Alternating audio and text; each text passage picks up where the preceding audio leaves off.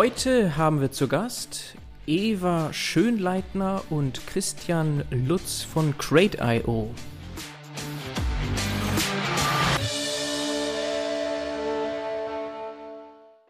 Hallo, Eva, Christian. Ja, danke Bernhard, dass wir heute da sein dürfen. Christian? Ja, hallo zusammen. Danke für die Einladung. Freut mich sehr, ist tatsächlich eine Premiere hier im Podcast, ein Gespräch zu dritt. Sehr spannend, ich freue mich darauf. Christian, du bist Gründer von Crate.io und Eva jetzt seit gut einem Jahr CEO von Crate. Stellt euch doch mal kurz vor. Bitte, Eva. Sehr gerne. Ähm, also, ja, ich bin äh, CEO von Crate und heute ist genau mein ein Jahre Anniversary äh, mit 1. September.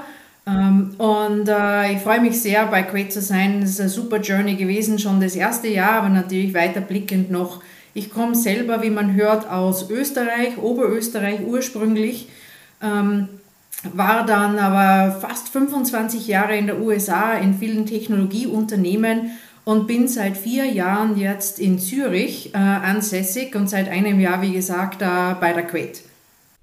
Mhm. Ja, und ähm, ich bin einer der Mitgründer von Crate, wie du schon gesagt hast. Ähm, ich habe einen Background als äh, Wirtschaftsingenieur, Maschinenbau und habe mich aber gleich nach dem Studium in die Software äh, verliebt und seitdem eigentlich immer in Softwareunternehmen äh, tätig gewesen. Ähm, Crate ist mein viertes Venture-Funded Business jetzt, ähm, an dem wir jetzt äh, inzwischen ins achte Jahr kommen. Also das ist ähm, äh, sehr ein, ein Scale-up, kein Startup mehr, würde ich sagen. Und ähm, ähm, mein Fokus in der Company ist primär im Bereich Sales jetzt und ich habe die ersten sieben Jahre das als CEO gemacht und für diese nächste Wachstumsphase und unseren Scale-out ähm, haben wir eben Eva gewinnen können letztes Jahr. Mhm. Sehr spannend. Das sieht man ja auch immer wieder bei Scale-Ups tatsächlich, diesen Wechsel, dass dann erfahrene CEOs dann das Ruder übernehmen. Vielleicht können wir das im Laufe des Gesprächs auch noch mal so ein bisschen ja. ja. besprechen, wie das kommt, was da die Beweggründe genau sind. Aber wir wollen natürlich erstmal verstehen, was ist Crate? Also das Produkt Crate DB verrät das schon so ein bisschen. Also jeder im Tech-Bereich weiß, dass DB eigentlich für Datenbank steht. Aber vielleicht, Eva, kannst du das mal ein bisschen genauer erklären? Was ist das, euer Produkt?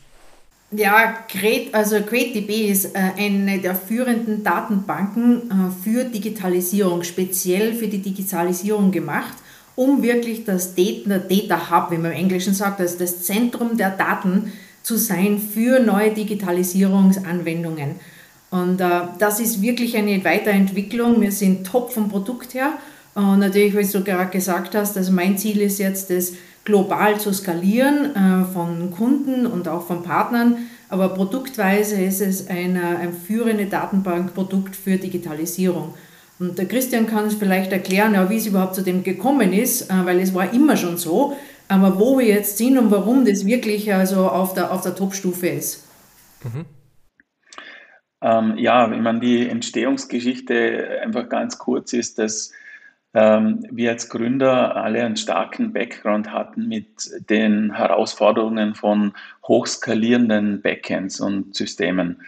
Also äh, auf der technischen Seite, unser CTO ähm, war für StudiVZ im Backend verantwortlich, äh, damals diese Mega-Explosion an, an Daten. Ähm, ich selber habe zwei große Startups im, im Bereich Mobilfunk gemacht, wo wir auch immer mit der Datenbank die Herausforderung hatten. Und da äh, kam sozusagen 2012 Elasticsearch auf den Markt und das fanden wir alle wahnsinnig spannend und gut. Wie simpel kann man eigentlich eine skalierende Suchmaschine deployen? Und unsere Idee war im Prinzip zu sagen dann, hey, warum gibt es das nicht für eine Datenbank? So einfach skalieren äh, und das Ganze auch noch natürlich mit einem SQL-Interface äh, zu verbinden, weil SQL die Lingua Franca der Datenbankwelt äh, ist und das jeder Developer kann und insbesondere im Industriebereich, was unsere Hauptzielgruppe ist, ähm, praktisch alles auf SQL basiert. Und ähm, auf dieser Idee einer skalierenden, verteilten und unlimitiert wachsenden, ähm, also theoretisch unlimitiert wachsenden Datenbankkapazität ähm, kombiniert mit einem äh, Standard SQL-Interface, das ist eigentlich die, die Kernidee und nach wie vor gültig. Ähm, und der Anwendungsbereich für Zeitreihen, was ein wesentlicher Anwendungsfall ist, aber nicht nur. Wir haben also sozusagen auch im Bereich Security-Daten oder hochskalierende, äh, unter Anführungszeichen normale Daten-Use-Cases. Äh, Bei der Time Series ist es einfach so, dass, ähm, ähm, dass das ein Fokusgebiet ist, weil im speziellen Bereich Digitalisierung Time Series inklusive der Anbindung an andere Datensysteme ähm, großes Potenzial ist und große Use Cases sind. Mhm, mh. So diese Idee, diese beiden Welten zu verbinden, die ist noch nicht einzigartig. Also da gibt es sowas wie ja, Hive, Hadoop oder andere, die auch so eine Art versuchen, Brille, SQL-Brille mhm. auf die NoSQL-Welt zu haben. Und jetzt hast du aber schon noch mal so versucht, die speziellen Use Cases, auf die wir später noch kommen werden, anzudeuten.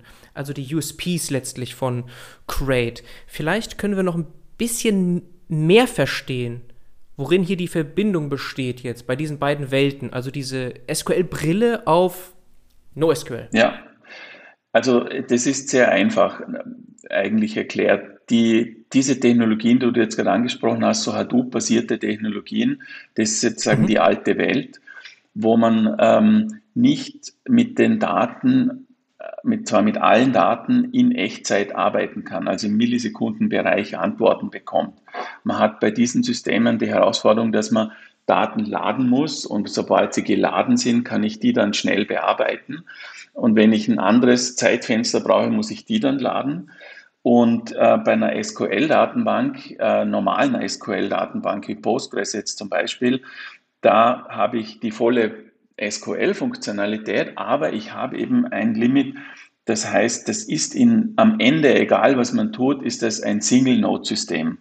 Und ähm, solange die Daten halt auf einen Server passen und die Ausfallssicherheit kein Thema, kein großes Thema ist, ist das ein zulässiger Zugang. Äh, unsere Kunden, zum Beispiel im Manufacturing, die schließen zig Produktionslinien an und schreiben Milliarden von Daten äh, die sie auch in Echtzeit auswerten müssen.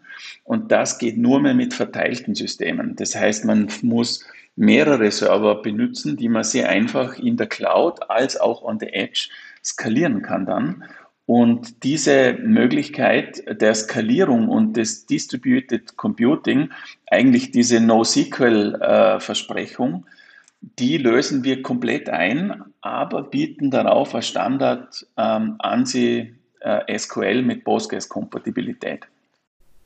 Mhm. Okay, also das, was dann auch schon viele da draußen kennen, können sie weiter verwenden. Das ist natürlich ein großer Vorteil, dass du dich nicht neu einarbeiten musst, dass eine komplett neue Sprache lernen musst, sozusagen, um diese Technologie dann nutzen zu können. Ja, ich sehe, die Analogie zum Auto ist da, dass wir ähm, sozusagen, man hat das Auto und jetzt kann man aber viel mehr PS, einen anderen Motor einbauen und ja. hat die Kupplung ist Stimmt. die gleiche, an die man andockt sozusagen. Ja, ne, was bringt dir die tollste Technologie, wenn du sie im N nicht wirklich nutzen kannst oder ewig lange brauchst, um sie nutzen zu können und damit nur ein sehr kleiner Kreis dann wirklich davon profitieren kann?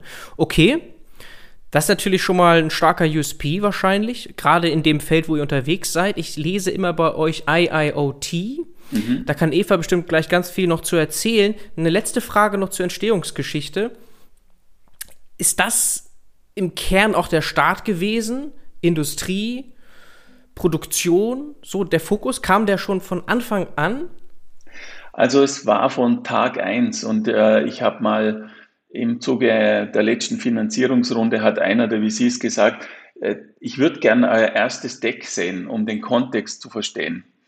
Ja. Und ich habe dann dieses 2013, haben wir die erste Runde gemacht, Deck rausgezogen.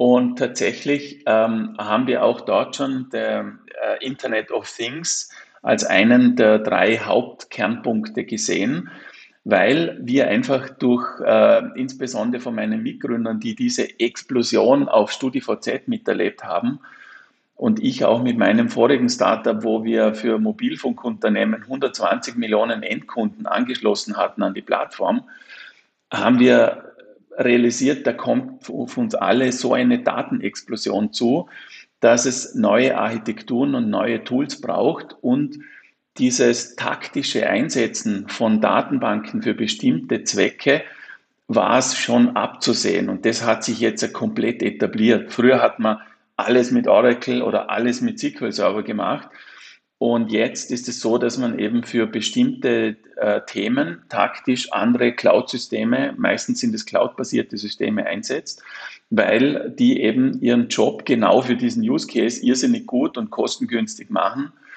äh, und da liegt äh, sozusagen der Vorteil und auch unser Fokus, äh, was die, die Roadmap angeht und die Produktentwicklung.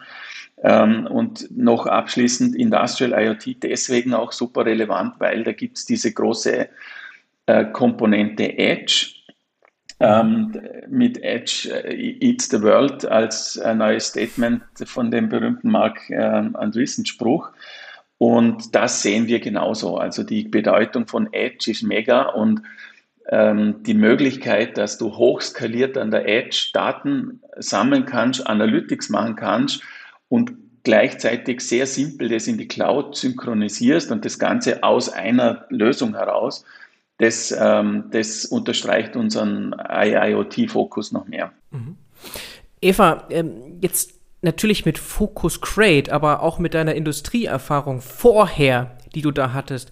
Wie guckst du auf IIoT, wenn wir so die letzten Jahre mal Revue passieren lassen und dann zum Fokus Crate kommen, IIoT?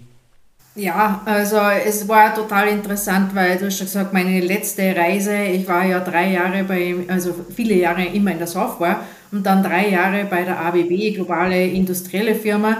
Und das natürlich, da, da wenn man plötzlich auf der anderen Seite ist, lernt man das von einem ganz anderen Blickwinkel.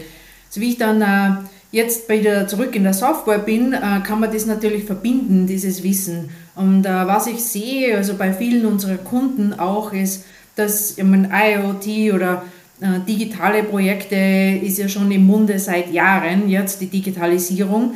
aber ähm, initial hat praktisch jeder angefangen, das mal auszuprobieren, mal schauen, was funktioniert überhaupt. Sehr viele Piloten sind hochgefahren ähm, um zu sehen, ja, äh, bringt das was, wie macht man sowas.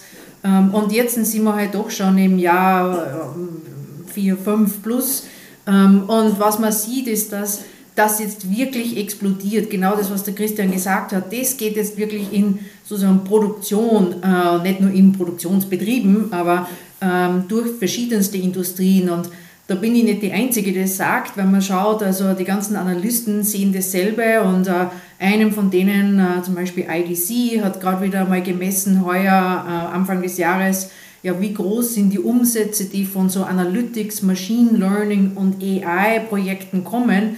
Und das ist schon heuer über 300 Milliarden, also 300 Milliarden Dollar und wächst riesengroß an. In den nächsten drei Jahren soll das dann auf über 500 wachsen, Milliarden Dollar. Äh, also ein Riesenmarkt. Wir reden da nicht mehr von kleinen Piloten. Äh, und was äh, ähnlich zu dem, was der Christian gesagt hat, ist, ähm, um das jetzt wirklich zu verwirklichen, haben sich die Technologien, die drunter sind, auch weiterentwickelt und man ist draufgekommen, dass gewisse Technologien wirklich speziell für das angewendet werden um dieses massive Wachstum zu ähm, oder diese neuen Anforderungen zu erschaffen. Und von welchen Technologien rede ich da? Also es geht nicht nur um der Datenbank. Man, jeder kennt es, die Hyperscaler, ähm, Name, ja, Microsoft, Google, Amazon und so weiter. Ähm, das ist die fundierte, die Cloud Computing, dass äh, das jetzt wirklich äh, praktisch jeder verwendet. Ähm, und meistens nicht nur einer, sondern ja, zwei Plattformen oder Provider, äh, um eine Wahl zu haben. Ähm, dann gibt es viele Applikationen drauf, diese SaaS-Applikationen. Äh, die Connectivity, wie zum Beispiel 5G und so weiter, äh, war natürlich sehr wichtig, dass man sehr schnell Daten schicken kann und hin und her schicken kann. Die Geschwindigkeit und die Masse ist extrem wichtig. Ähm, neue Plattformen kommen da raus, um spezielle so Analytics ähm, Anwendungsfälle zu machen und auch Ähm, natürlich auch, genau wie wir gesagt haben, die unterliegenden Datenbanken und Analytics und Machine Learning, ähm, so Provider, also ähm, Softwarefirmen, die wirklich spezialisiert sind, weil eben erkannt worden ist, dass ähm, die traditionellen Anwendungsfälle und die traditionellen ähm, Applikationen und Firmen das nicht wirklich abdecken optimal. Äh, und das ist, was wir wirklich sehen jetzt. Ähm, und die Anwendungsfälle sind, ähm, also das ist mal von der Technologieseite her, aber wer macht denn sowas überhaupt? Also ich sehe das nicht nur ähm, in der Produktion, genau wie der Christian gesagt hat, einer unserer ersten Anwendungsfälle, sondern das ist ja durch die Bank, durch alle Industrien. Und wenn ich mir unsere Kunden anschaue, die kommen von ja, also Discrete und Process Manufacturing, also die Fertigungsindustrie, äh, Hersteller von äh, so Maschinenbauer, denkt man zum Beispiel, was tut der Maschinenbauer vielleicht da? Ähm, Predictive oder Monitoring vom Equipment oder Predictive Maintenance in der Zukunft vom Equipment, um, ähm, um ja, äh, zu analysieren und zu erkennen, bevor irgendwas kaputt wird. Das braucht einen Haufen Daten von den Maschinen, um zu erkennen, ja, dass man die Diagnostics holt und nicht erst darauf wartet, bis wer anruft, es ist kaputt. Ähm, dann schauen wir an Logistik, Transportation, äh, E-Mobility, ähm, andere Dinge, so Smart City, Smart Building, ähm, Energiebereichen, sehr viel. Bitte? Security. Security, ja, kommt noch dazu. Das sind mal so die traditionellen, ähm, so IoT-industriellen Dinge. Ähm, dann reden wir sehr viel, braucht man gar nicht weiter sagen, aber Pharma, MedTech. MedTech allein ist ein neues Konzept. Ähm, bei Default schon mal.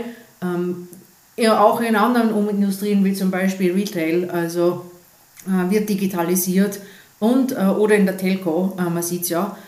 Und dann das, das dritte natürlich ist die Technologieindustrie selber. Ähm, und wenn ich jetzt so schaue, was tut man mit so einer Datenbank, wie wir das haben, sehe ich wirklich zwei Anwendungen. Das eine ist, dass der Kunde diese Datenbank nimmt als die Plattform, als das Datenhub sozusagen, das Zentrum für diese Daten, für die neue Digitalisierung und Applikationen darauf aufbaut. Auf der anderen Seite, wenn ich Technologie rede, ich habe gesagt, es gibt sehr viele neue ähm, Softwarepakete für Analytics, Machine Learning.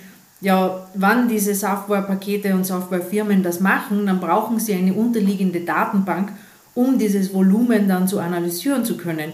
Das heißt, wir sprechen, wir sind in sehr vielen Diskussionen von äh, diesen Firmen, um uns sozusagen, im Englischen sagt man Embedded Deal, also die Datenbank einzubauen in deren Lösung um diese Digitalisierung dann zu schaffen?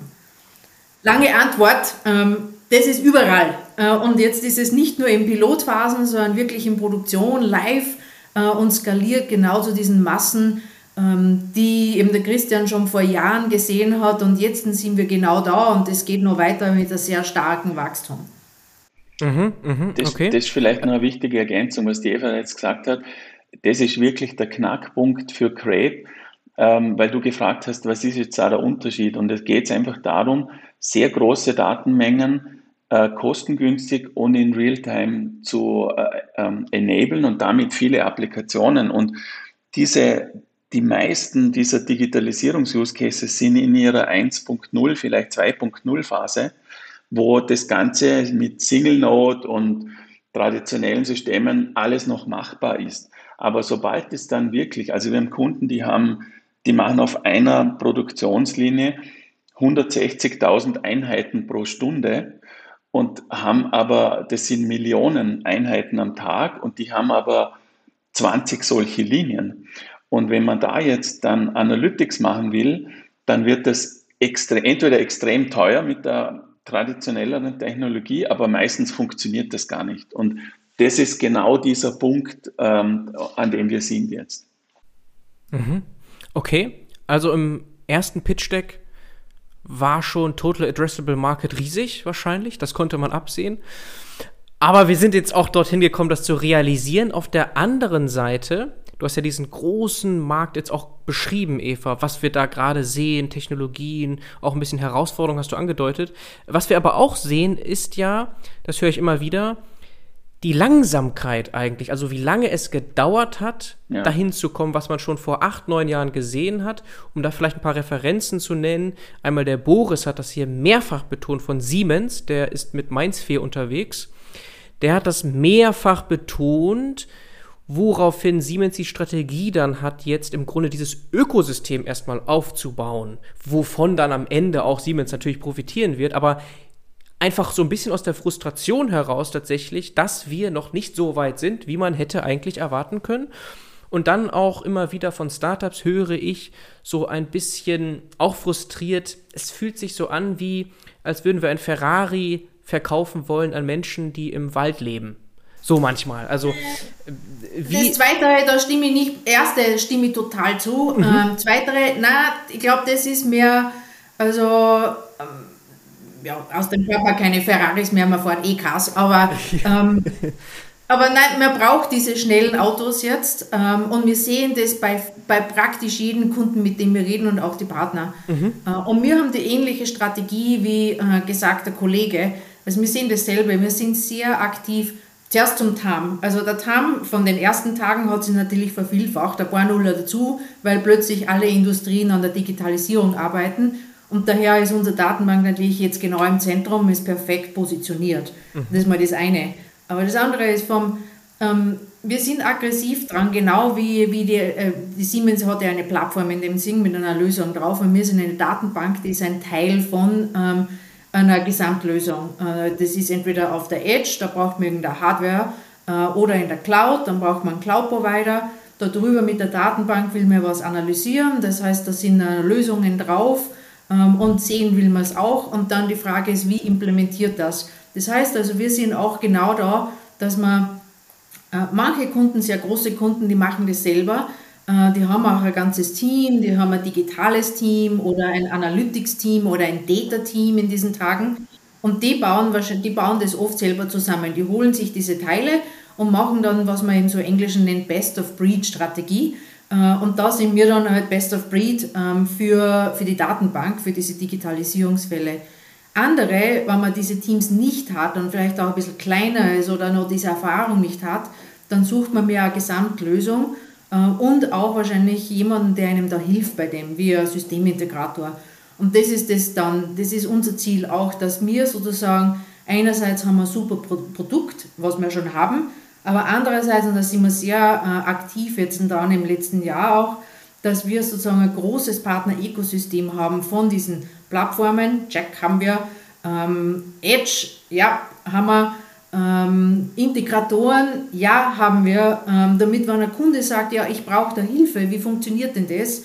Dann kann ich sagen, ja, ähm, hier haben wir ein paar äh, spezielle Partner, die wissen genau, wie das funktioniert, äh, die können euch da helfen vom Konzept bis zur Implementierung. Wem verwendet ihr denn? Ja, die, die natürlich auch, weil fast jeder ja, so Consulting-Firma in diesem Digitalisierungsthema ist, ist da natürlich total in dem Thema drinnen.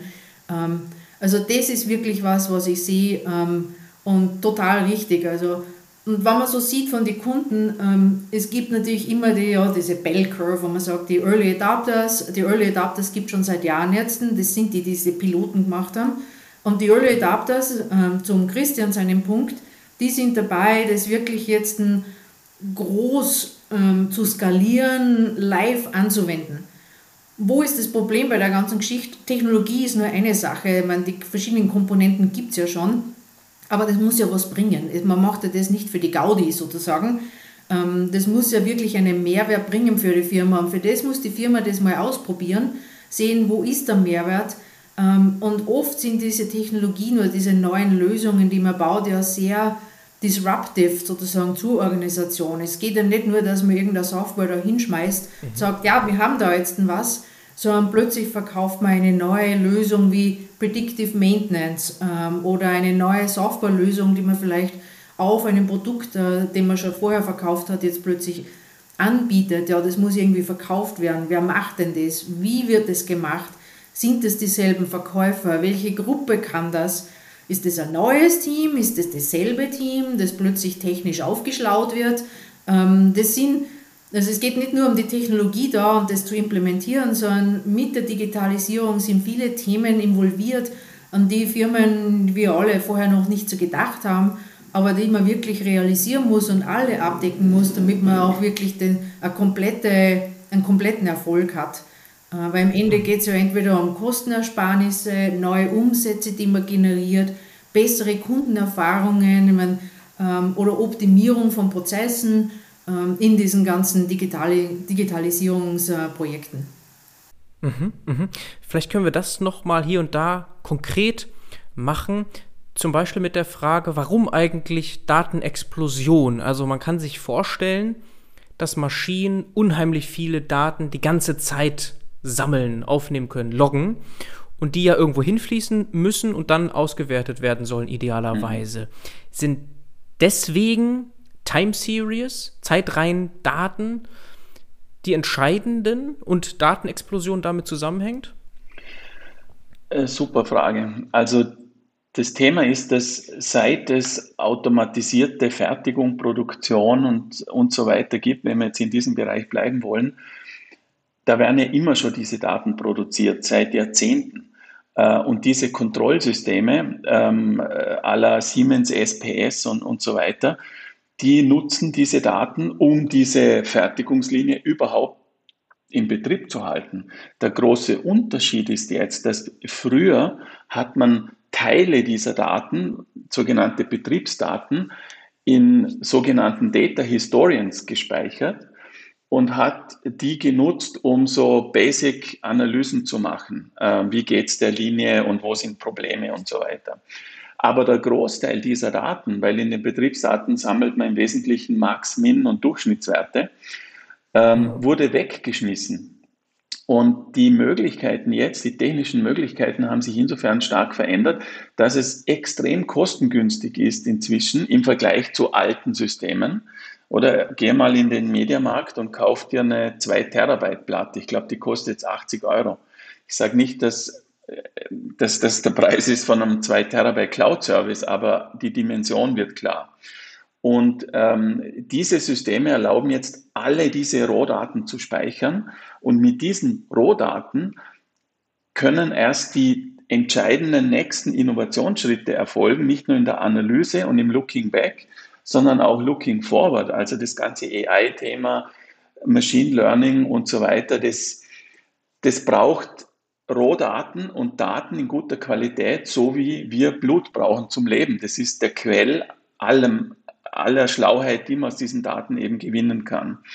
Und die Time Series Daten alleine sind es nicht. Also wir haben fast keinen Use Case, wo es nur um Time Series Daten geht, sondern es geht immer auch um angelagerte Datensysteme. Äh, typisches Beispiel ist hier ein ERP-System oder anderes Management-Informationssystem oder Qualitätssicherung oder Logistiksysteme. Und ähm, wenn man so ein Dat Data Hub bauen will, der aus diesen Sensordaten gespeist wird, dann geben die ja in der Regel nur Sinn, wenn sie kontextualisiert sind mit dem Produkt, mit der Linie, mit dem Fertigungsprozess ähm, oder was auch immer. Ähm, und dieser sogenannte 360-Degree-View auf einen Prozess, auf ein Produkt, auf ähm, einen Vorgang, auch ein Security Breach zum Beispiel oder ähm, oder ähnliche Dinge, die äh, in, in Milliarden von Events entstehen, ähm, das zu kombinieren in einem System, kostengünstig in der Cloud oder auch on the Edge zu betreiben, ähm, das macht da eigentlich den, den Kern aus. Und die Zeitreihen, die du erwähnst, die haben extrem Bedeutung eben gewonnen, weil es jetzt möglich ist, mit wenig Aufwand. Mit ein paar Mausklicks kannst du dir einen Creator auf Azure oder Amazon starten und kannst Terabytes von Daten reinschieben, die die Basis für deine Data Scientists, für deine Analysen und so weiter sind. Mhm, mh. Aber schauen wir mal, wo ist der große Unterschied? Ähm, früher hat man halt äh, diese Maschinendaten genommen, das war die dritte industrielle Innovation. Ähm, und die Revolution und man hat dann später das optimiert, Produktionsprozesse optimiert oder andere Prozesse optimiert, indem man die Daten halt dann angeschaut hat später mal und dann gesagt, oh, da sind die Fehler und diese Fehler müssen wir ausmerzen und dann ist ein Fehler nach dem anderen ausgemerzt worden über die Zeit. Ähm, jetzt, was man sieht, man kann diese, diese Daten sofort holen und dann, äh, man ist viel, viel genauer an der Sache.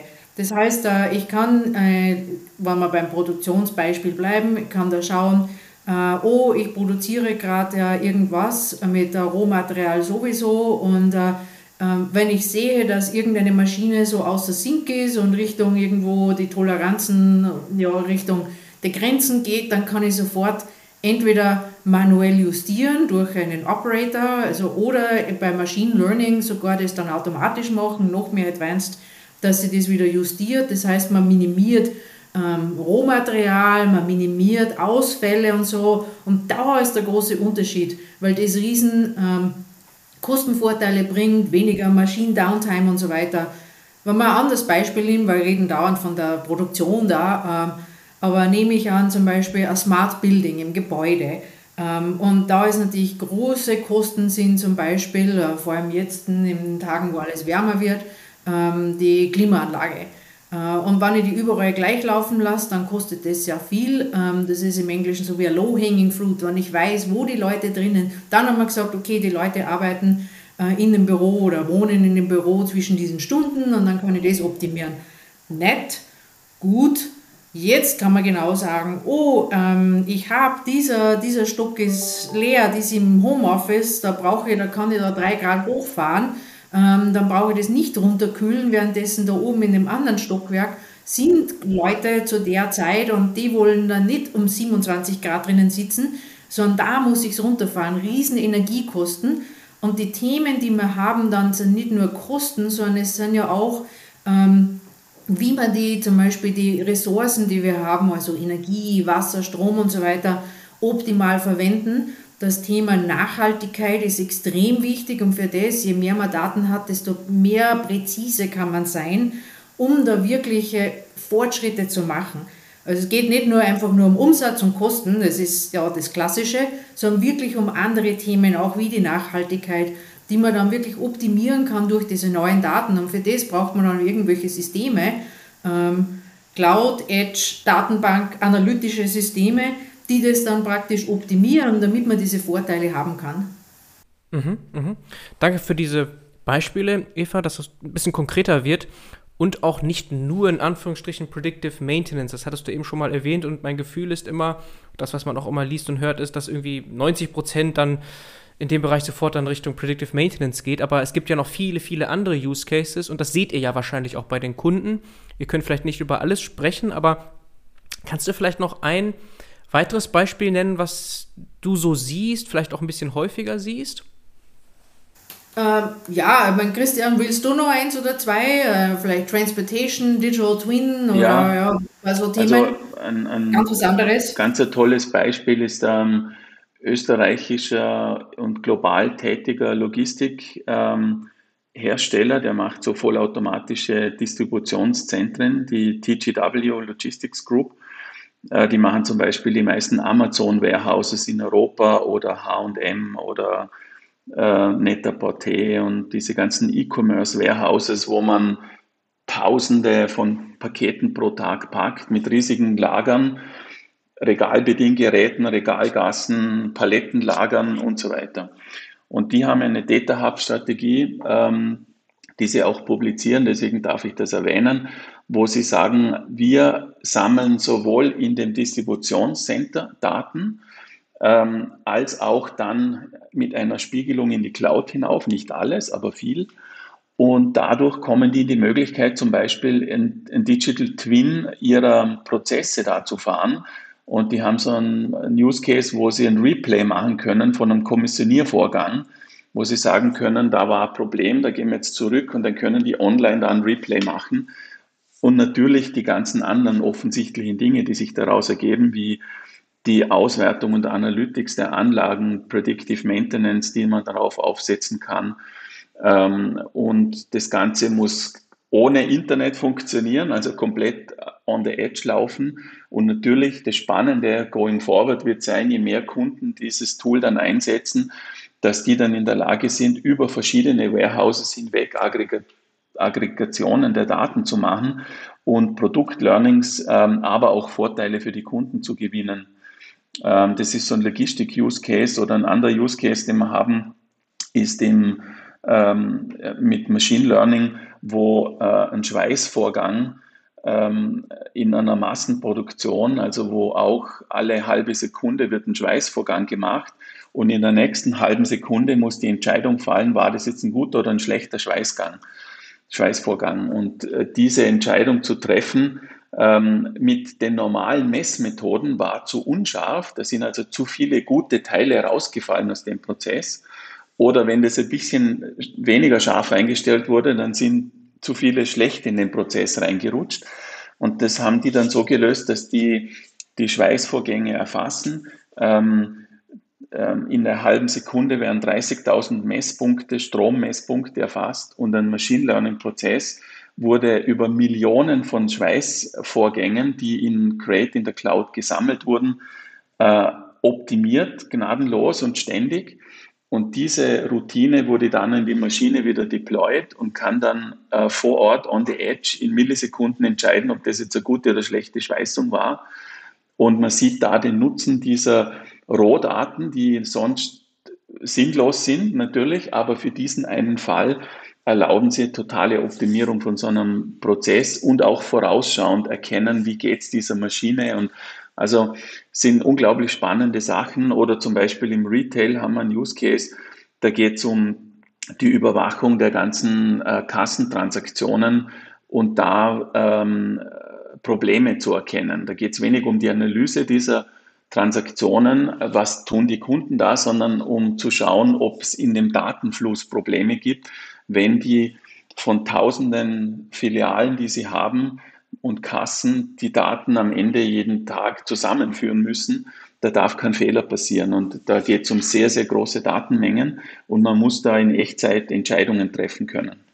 Mhm, ja, aber ihr seht euch nicht als, äh, Entschuldigung, Eva, als, ähm, äh, vielleicht, ich will gar nicht unterbrechen, du wolltest was hinzufügen, machen wir das zuerst.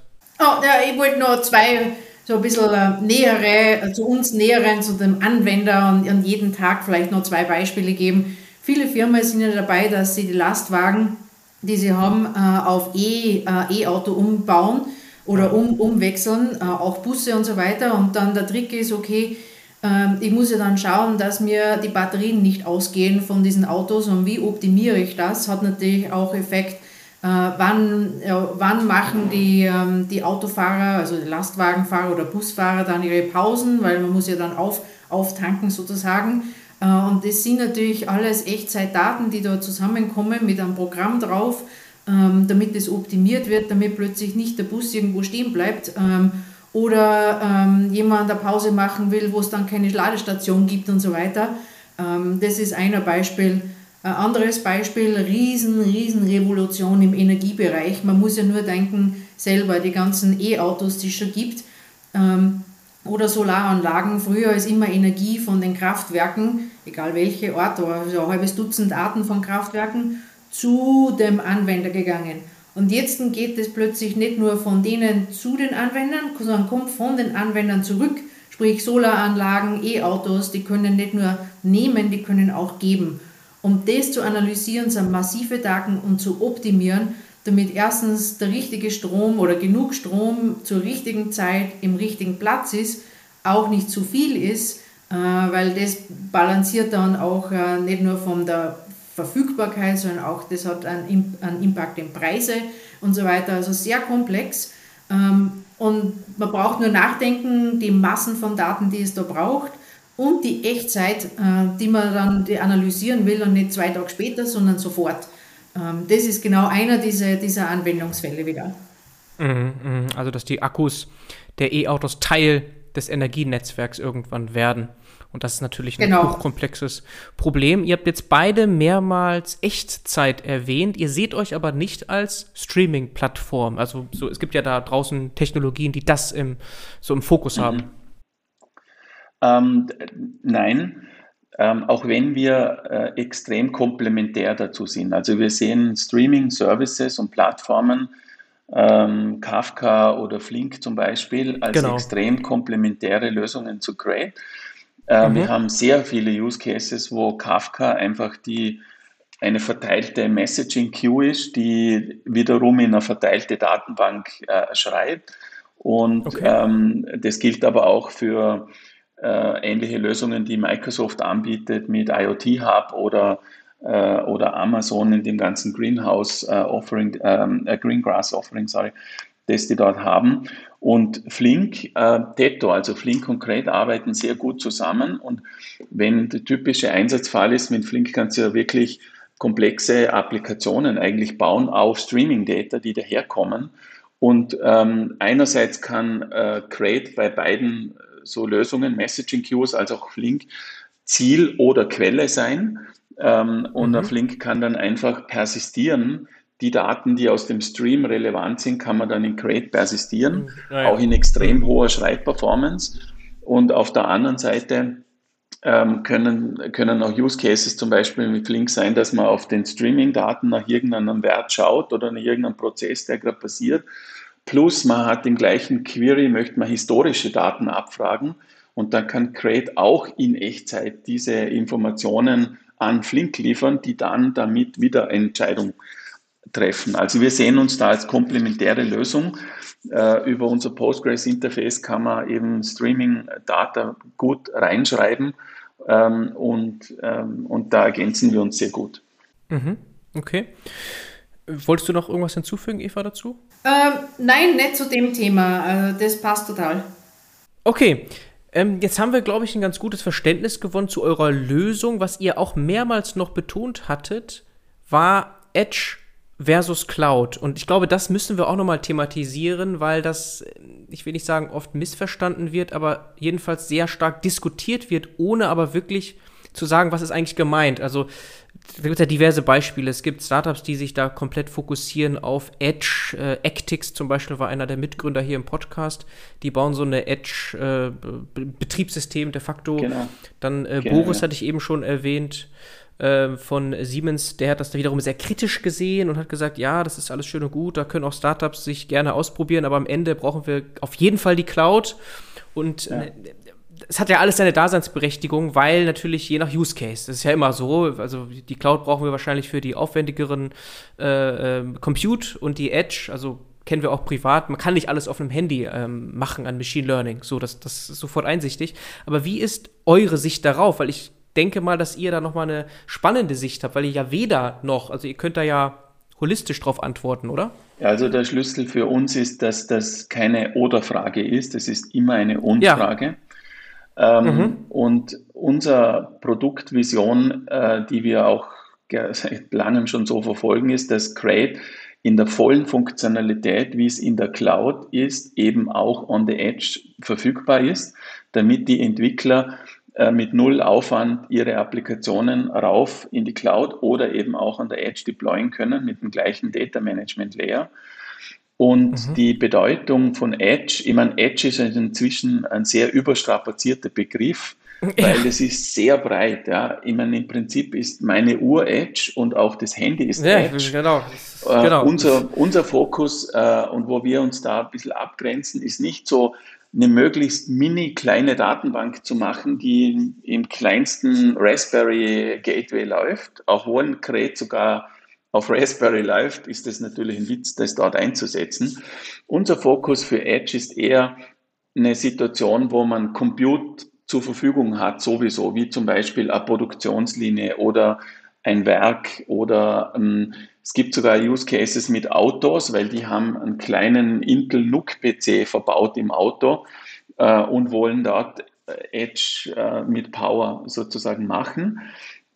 Und gleichzeitig ähm, ist die, die, also am Ende braucht es die Cloud. Ich würde sagen, ja, meistens, aber es gibt schon ganz klare Use Cases, wo es das auch nicht braucht. Wir haben einen, einer unserer Kunden ist ein Energieerzeuger, die haben an der Turbine Great angeschlossen und diese Turbine ist aus Governance-Gründen komplett abgetrennt von der Cloud. Die, da geht gar nichts in die Cloud, das wird alles vor Ort verarztet, gesammelt und dann mit Datenträger was rausgetragen. Also es gibt schon diese Extreme auch, aber in der Regel geht es um beides und unser Produktfokus ist äh, in die Richtung, dass wir auch mit der, mit der neuen Release von Crate ein automatisches Cross-Cluster und Edge Cloud Sync etablieren. Das heißt, der, der User muss sich nicht mehr eine zum Beispiel händisch eine Pipeline bauen, wie er die Edge-Daten in die Cloud bringt und welche davon und wie die synchronisiert werden, sondern das ist jetzt eine Datenbankfunktionalität, der deployt einfach Create on the Edge und in der Cloud und dann können die Tabellen untereinander subskribiert werden und werden asynchron synchronisiert. Ähm, das halten wir für den nächsten spannenden äh, Schritt, der da passiert. Und Eva, vielleicht möchtest du da auch noch ergänzen. Ja, ich meine, ich sehe das ziemlich pragmatisch ähm, und glaube, es ist eine Evolution. Also in den frühen Jahren, äh, ganz früher, viel früher, äh, waren wir in dem Leben der Client-Server, wo alles äh, sozusagen on-prem war. Das alte Wort heißt on-prem. Ähm, dann ist die Cloud gekommen, alles, nicht alles, ich übertreibe schon wieder, aber alle haben das ausprobiert, da bin ich sicher, also ziemlich sicher. Mhm. Ähm, und natürlich riesige Workloads sind zur Cloud gegangen. Äh, und jetzt aber vor allem, wenn man redet, Digitalisierung, ähm, ist äh, das, das, ich würde sagen, der Anfang ist fast immer so in der Cloud gekommen, weil es einfach einfach ist. Äh, man kann da leicht einloggen, die Applikationen sind da in der Cloud, man braucht da nichts runterladen, ähm, man kann Dinge ausprobieren, das, das hat super funktioniert ähm, und funktioniert auch noch immer. Was wir aber sehen mit Kunden, und das habe ich auch schon äh, in meiner letzten Rolle gesehen, dass wenn man das skaliert, dass, äh, dass es ein paar, ja, ich würde nicht sagen, manchmal sind es Limitierungen, aber auch einfach Optimierungen gibt. Wir reden jetzt von Unmengen von Daten, wirklich viele. Ähm, und die Frage ist, will ich die wirklich alle in die Cloud schieben? Äh, weil, wenn man genau bedenkt, ähm, jeder, der weiß, also die Cloud verwendet, weiß das, man, man zahlt basierend von Consumption. Das heißt, wie viel man verwendet, wie viel man da reinschickt und wie viel man rausholt. Äh, und je mehr er da reinschickt, desto mehr zahlt man. Wenn ich jetzt aber nur zum Beispiel als Beispiel herschicke, oh, äh, irgendein Ding ist immer 23 Grad warm äh, und das schicke ich alle dahin, alle Zehntelsekunde, dann ähm, ist das einem Cloud-Provider egal, was ich da hinschicke und das kostet trotzdem sehr viel, äh, nicht sehr viel, aber wenn ich wenig Daten habe, nicht viel, aber wenn ich dann sehr viele von denen habe, dann wird das sehr, dann skaliert sich das sehr. Das heißt also, man muss optimieren. Und ich sehe das ähnlich wie in unseren Tagen, ja, zuerst waren sie immer beim Einkaufen.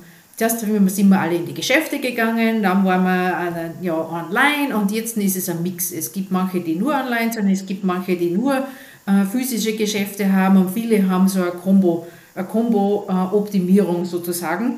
Und genau dasselbe passiert auch ähm, bei diesen digitalen Use Cases, wo ähm, sehr viele Daten werden äh, an der Lokation, also das kann Fabrik, Truck, Mine, ähm, Haus, Gebäude, Schiff, ähm, ja, irgendwas, wo halt dann die Daten sitzen und analysiert werden und mit denen was tut. Und dann aber will man aber schon irgendwann wissen, in meisten Fällen, ja, was tut sich denn da in, in Summe? Wenn ich jetzt dann sage, ich habe 100 Schiffe und jedes Schiff wird optimiert auf ihr eigenes Ding und die Prozesse, aber die ich, ich als Schiffbesitzer will schon wissen, was ist mit meinen 100 und wo, wo sind die Probleme und wo hat es ein Nest, dann muss ich das aber irgendwie holen. Ähm, und das, für das ist dann die Cloud optimal. Also genau das sehe ich dann. Äh, und darum, äh, wie wir sehen, also von, von Edge, ist praktisch die volle Funktionalität von dem, was ich in der Cloud habe, aber ich habe es jetzt ähm, auf dieser Lokation, äh, sagen wir mal Schiff, ähm, ich kann das aber automatisch hinspielen, damit ich nicht meinen Techniker auf das Schiff bringen muss, einen Experten für Server und für Computer und Analytics-Programme, sondern ich kann das von der Zentrale aus runterbringen. Ich kann es dort auch monitoren und managen, updaten die Daten werden generiert auf dem Sommerschiff und analysiert und mit denen tut man dort auch was, aber dann gewisse von denen kommen wieder zurück in die Cloud, damit ich entweder Machine Learning Programme optimieren kann, Visibilität habe global oder einfach äh, ja, einen Teil der Daten einfach wirklich wissen will ähm, versus ähm, irgendwelche Standarddinge. Und da sehen wir wirklich, da ist die Edge und da ist die Anwendung. Ähm, Zweiter Anwendungsfall, der wirklich wichtig ist in diesen Tagen ist, manchmal sind die Lokationen wirklich remote ähm, und dann ist das Internet ehrlich gesagt noch nicht ganz schnell. Äh, das passiert mhm. uns ein paar Mal schon in, in verschiedenen Ländern in Asien. Mhm. Ähm, und äh, die sagen dann, ja, das, wenn wirklich was schnell sein muss, ähm, das geht nicht. Ähm, die nicht so schnellen, nicht so zeitkritischen Dinge, die kann ich in die Cloud stellen. Äh, aber wenn ich was wirklich schnell haben muss, dann geht das noch, noch nicht ganz. Äh, ich will das wirklich bei mir an Site haben, wo immer die Seite ist. Mhm, mhm, okay, sehr pragmatisch. den Überblick uns gegeben.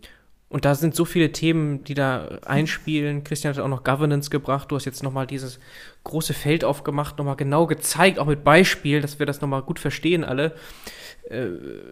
Manchmal funktioniert das einfach nicht in der Cloud und manchmal funktioniert es eben auch nicht Edge. Ne? Das muss man einfach ganz pragmatisch so sehen. Was uns noch interessiert hier, mich und die Zuhörerinnen bestimmt, ist auch das Geschäftsmodell bei euch, weil das sieht schon nach Open Core aus. Das heißt, es gibt einen Teil Open Source und dann muss man aber für etwas darüber hinaus zahlen.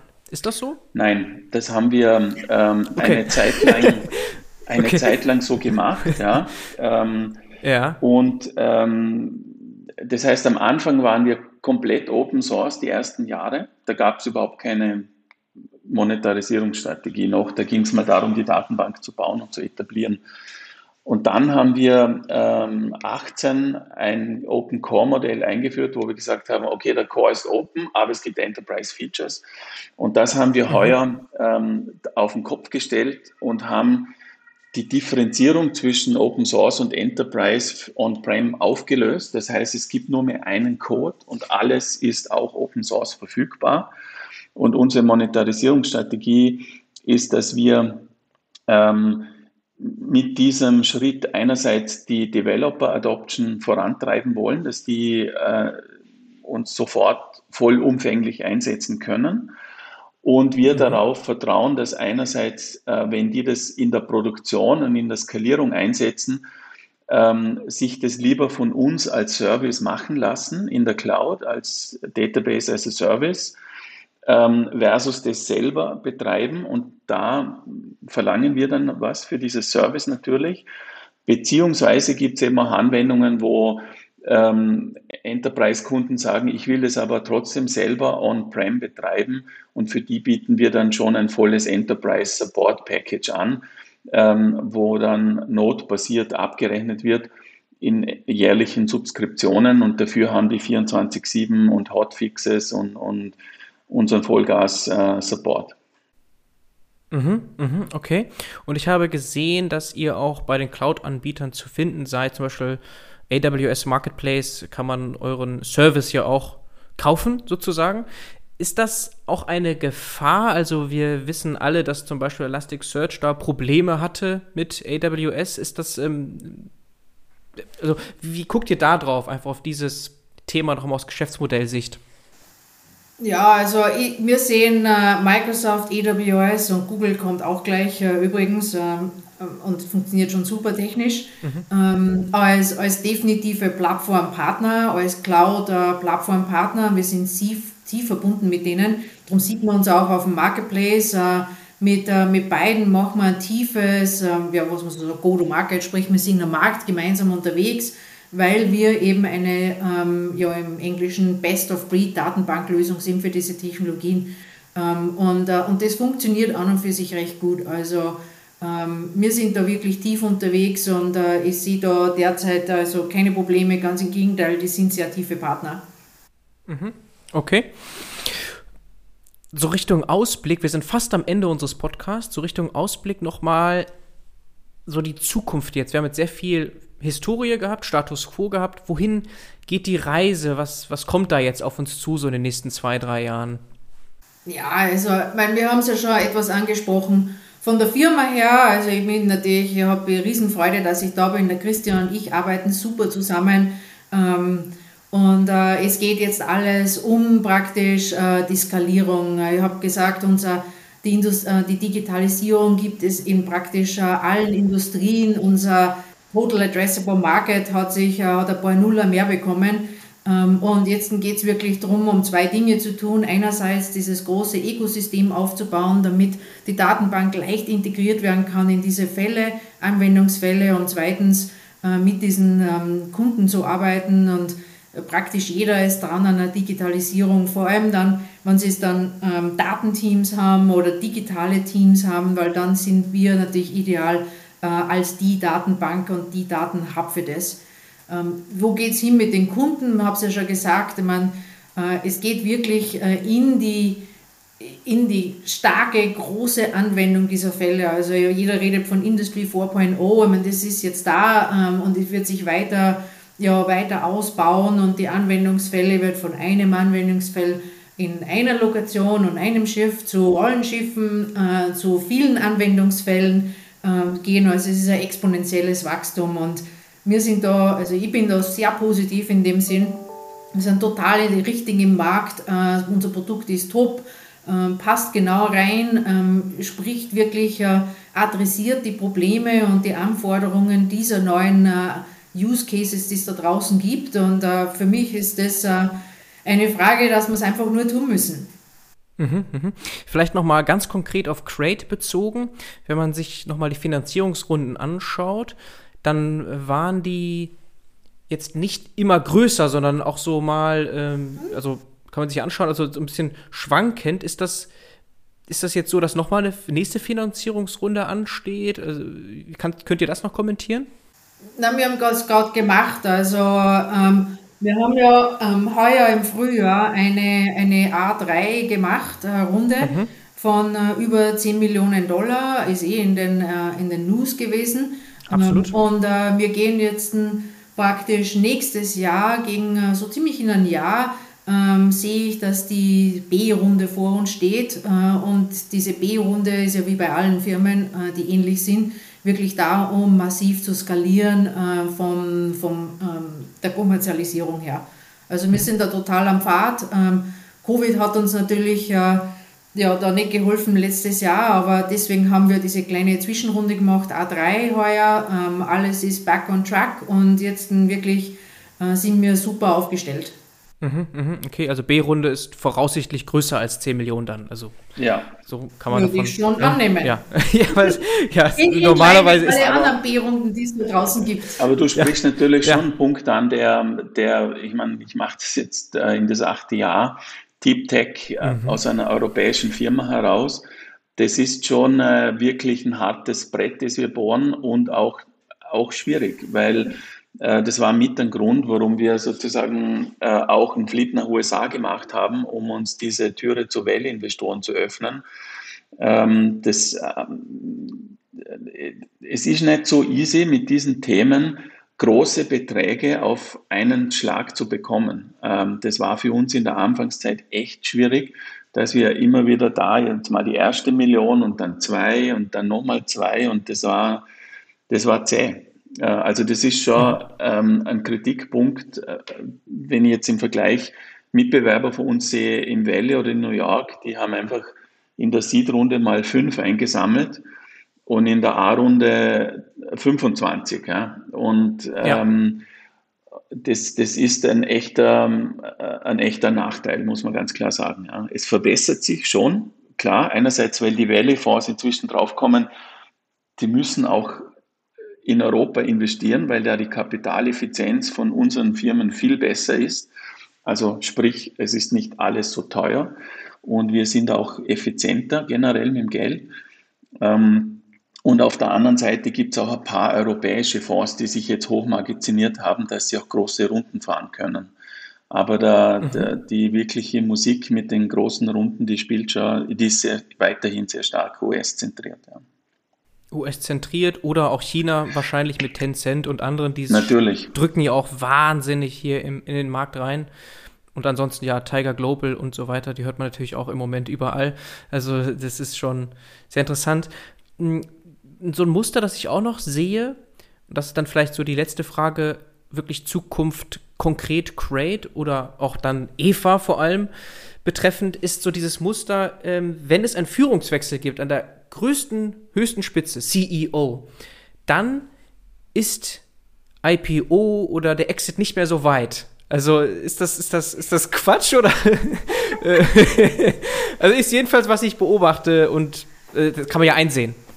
Ähm, mei, also das ist eine gute Frage. ähm, ja, also, ähm, also falls wer interessiert ist, dann bitte mich gern mal anrufen. Ähm, okay. Aber na echt, also Uh, unser Ziel ist schon, uh, der Plan ist schon, dass man, also geht von der B-Runde, dann reden wir von einer eventuell C-Runde, ähm, dass wir schon wirklich den Mehrwert für unsere Investoren und Shareholder durch eine ziemlich skalierende uh, Kommerzialisierung schaffen.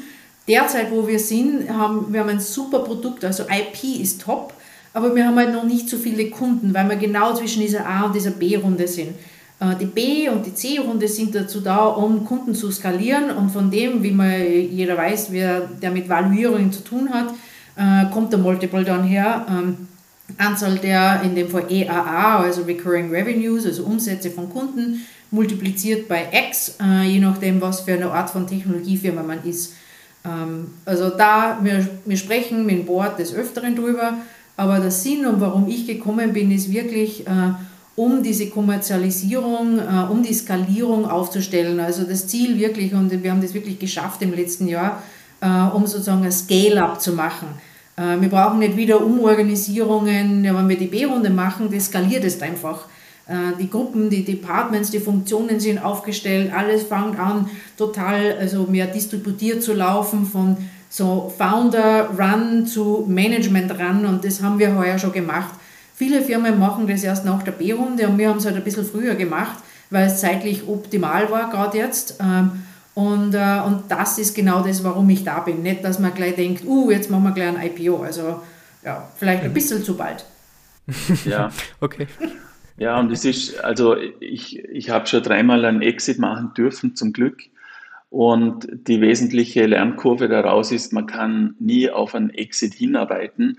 Man muss einfach eine coole Company bauen, Kunden haben, ein scharfes Produkt und dann ähm, ergeben sich diese Dinge, weil man eben eine Position in einem Markt erreicht oder Kunden gewonnen hat, die spannend sind. Äh, das ist der komplette Fokus, den, den wir haben. Und das andere ist, ist strategisch längerfristig einfach, was dann passiert. Und ähm, das ist auch genau der Grund, warum wir diese Evolution auch im Management gemacht haben, weil du das am Anfang noch gefragt hast, äh, Bernard. Ähm, ich, ich habe das genau das Gleiche erlebt mit meiner ersten großen Firma. Die, die haben wir zu einem 300 Millionen Exit gebaut.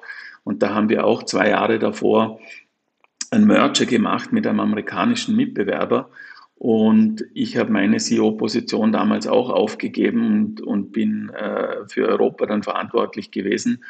Und das war eine perfekt gute Entscheidung, weil es hat uns erlaubt, eine 200-Mann-Firma daraus zu bauen. Und ähm, das Gleiche ist dann später noch einmal passiert. Ähm, also ich habe da echt gute Erfahrungen gemacht damit, weil man eben als Founder auch anerkennen muss, wo sind die Stärken. Und die Stärken von mir, die sind vor allem im da was aufbauen, im Sales, auch im Produkt und Produktvision ähm, und in der Erfahrung einfach Geschäftsführer sein, schon seit zwei Jahrzehnten. Aber wirklich die Strukturen da bauen, dass man nachhaltig skalieren kann, ist nicht mein Stronghold. Und da ergänzen wir uns, ähm, Eva und ich, perfekt jetzt. Ähm, und äh, das ist, glaube ich, wirklich eine optimale Basis, die wir da geschaffen haben, um aus Crate auch eine 200, 300 Mann Firma zu machen. Ja. Hochspannend, hochspannend. ARR, sagt ihr da irgendwas zu? Ist das öffentlich? Haben wir nicht öffentlich kommuniziert, aber wir werden heuer uns auch wieder verdoppeln, circa. Und ähm, ja, signifikante Millionenbeträge inzwischen. Hochspannend, hochspannend. Deep Tech kann man ja so sagen. Dann aus Europa heraus. Das ist natürlich eine tolle Geschichte. Wünsche euch damit sehr, sehr viel Erfolg und danke für eure Zeit. Hat mir echt Spaß gemacht. Gerne, gerne, danke. jederzeit. War ein gutes Gespräch. Vielen Dank. Ciao. Ciao, ciao. Ciao. Wenn du dich für spannende und exklusive Jobopportunitäten im Datenbusiness interessierst, dann schau doch mal auf datenbusiness.de vorbei. Dort gibt es einen relevanten Newsletter. Selbst wenn du nicht aktiv auf der Suche bist, könnte das ja interessant sein. Natürlich ganz vertraulich und unverbindlich.